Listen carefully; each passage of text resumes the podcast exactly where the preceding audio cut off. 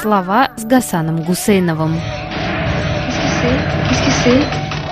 What does it mean? И что все это значит? Самое время вспомнить сейчас об одной из самых поразительных записей в дневнике писателя за 1873 год под скромным названием «По поводу выставки». Пока размышлял об ее смысле, почти выучил наизусть. Начинается все с того, что Достоевский сетует на непонимание, которое, как опасается писатель, ждет выставка Ильи Репина, открывающаяся в Париже. Достоевский прямо с этого и начинает, что, мол, в Европе начинают узнавать русских художников, но сомневается, поймут ли их. Достоевский погружается в воспоминания своей молодости, и некоторые сентиментальные слезы затуманивают обычный ясный и безжалостный взгляд. Он вспоминает, в частности, как Иван Сергеевич Тургенев помогал мужу Полины Виардо, знаменитому и тонкому переводчику, воссоздавшему на французском языке Дон Кихота Сервантеса, перевести на французский нашего Гоголя. Как все тогда, пишет Достоевский, Тургенев преклонялся перед Гоголем. Да и французский язык для них обоих, и для Тургенева, и, кстати, для Достоевского, что родной. Но вот публикует Виардо свой перевод Гоголя на французский язык, а от Гоголя там ничего не осталось. Нечто может европеец нашего Гоголя понять, того, которого понимает Тургенев, а передать это понимание господину Виардо не может. Не будем забывать, что Достоевский пишет все это после посещения картинной галереи. Он размышляет о писателях и писательском труде, переносясь душой куда-то за полотна. Любите живопись, поэты, скажет через несколько десятилетий Заболоцкий, а Достоевский и так это знает. Но даже и тут сомневается, что художник из России может быть понят холодным вычислительным глазом европейца. Словом, все характерное, все наше национальное по преимуществу, а стало быть, все истинно художественное, по моему мнению, для Европы неузнаваемо. Такой вердикт Достоевского. Здесь он, пожалуй, проговаривается в первый раз, заявляя, что истинно художественное сугубо национально. Дальше он там показывает стрекалом обиды самого Тургенева, которого и переводят поболее, чем других русских писателей на французский да немецкий. Но даже и переведя не хоть Рудина, чуть ли не самую немецкую вещь Тургенева, а все равно ведь не поймут.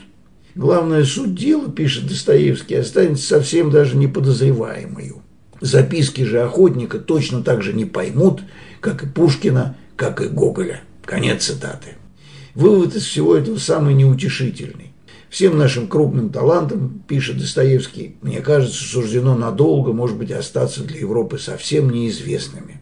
И даже так – что чем крупнее и своеобразнее талант, тем он будет и неузнаваемее. А что же мы-то сами? Предупреждает наш вопрос Достоевский. Может быть, и мы не способны понять другого, понять чужого? А вот и нет, считает Федор Михайлович. Мы как раз очень даже способны на это. Мы на русском языке понимаем Диккенса, я уверен, почти так же, как англичане, пишет он. Даже, может быть, со всеми оттенками, даже, может быть, любим его не меньше его соотечественников. А однако, как типичен своеобразен и национален Диккенс.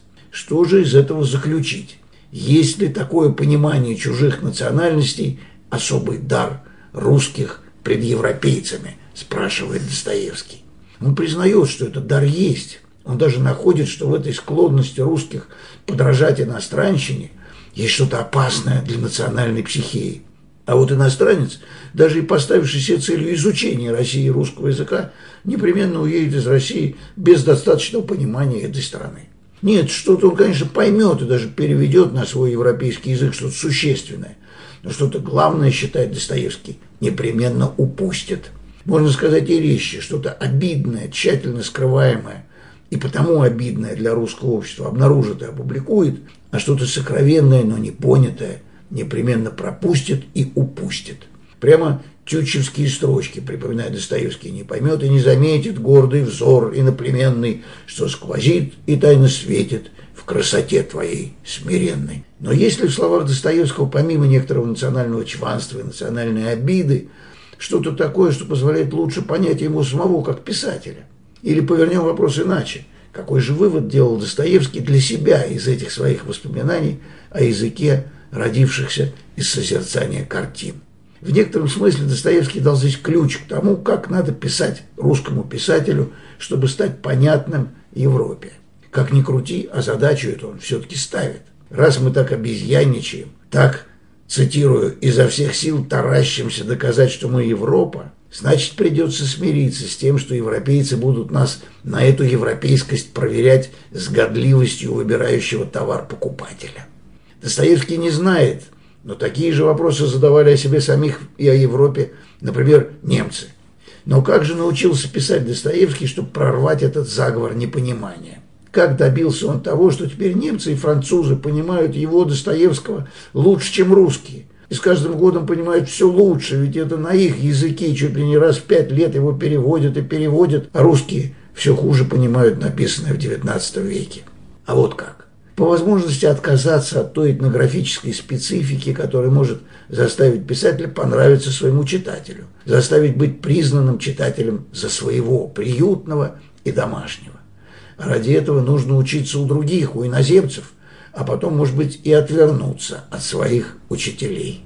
Вот и Достоевский учится у Диккенса и Гюго, а вовсе не только у Гоголя но из лозы русского языка создает он не корзинки для выставки ремесел, а прямо розги какие-то для порки своего читателя.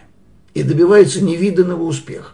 Не просто признания в Европе и в мире, но статуса писателя для писателей, учителя столь мало похожих друг на друга авторов, как, например, Камю или Акутагава. И еще одно важное обстоятельство. Жизнь-то одна. В зрелом Достоевском есть что-то и от Козьмы Прудкова. За 20 лет до размышлений Достоевского о предстоящей выставке русских художников в Вене вышел урок внучатам.